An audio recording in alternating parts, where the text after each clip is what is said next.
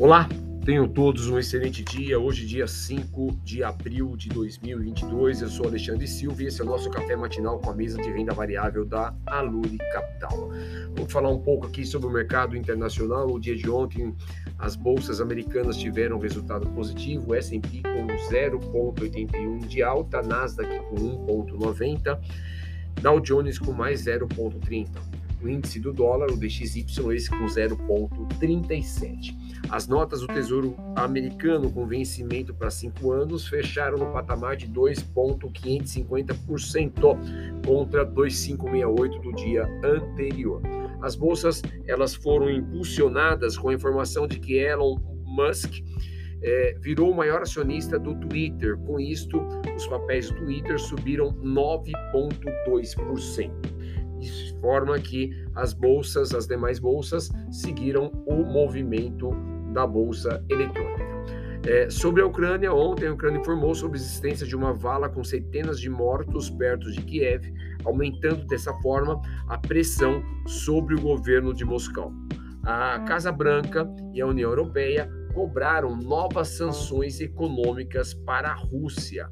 Informações sobre o Covid ao surgimento de novas variantes de Covid-19 na China e a descoberta de uma nova cepa potencialmente mais contagiosa no Reino Unido.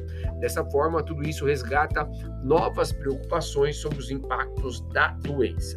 Neste momento, o mercado futuro S&P trabalha com menos 0,12, Nasdaq futuro com menos 0,12 também, SX XP600 com menos 0,03 e o petróleo tipo Brent com mais 0,47. No radar, a gente tem que ter muita atenção é, com a questão da inflação americana e, obviamente, também com a curva de juros curta e longa lá nos Estados Unidos.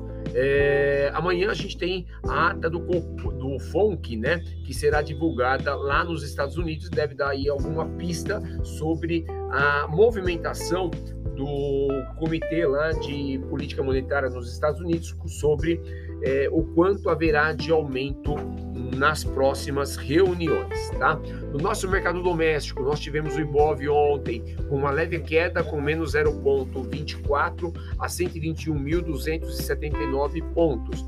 Bovespa teve essa leve queda, influenciado pelo desempenho negativo de Petrobras e dos grandes bancos que têm aí uh, a possível cobrança, o aumento da alíquota da contribuição social sobre o lucro líquido dos das instituições financeiras, tá bom? Destaque positivo no dia de ontem para o setor de frigorífico, BIF 3, aumento de 3,05 no papel e Marfrig com 2,79, tá? É, vale salientar que ontem houve a desistência por parte de Adriano Pires para assumir a presidência da Petrobras. O dólar futuro esteve negativo com menos 1,33, é, o dólar fechou com forte baixa de novo, influenciado pela entrada de dólares no mercado nacional.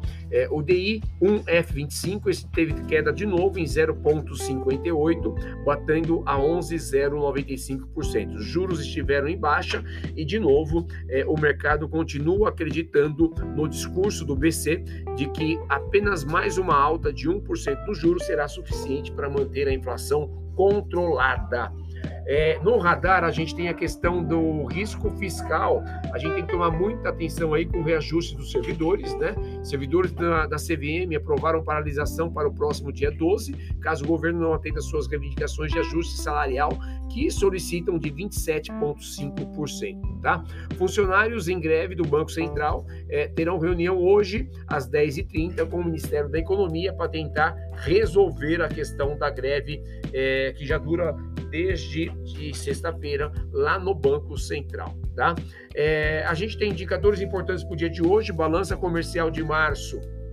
É, lá nos Estados Unidos, às 10 horas, temos o PNAE não manufaturado é, de março nos Estados Unidos, às 11h45, e sai hoje também o PNAE industrial de março, lá na China, às 21h30. É, essas são as principais informações que devem nortear o seu dia. Tenha todos um bom dia e bons investimentos.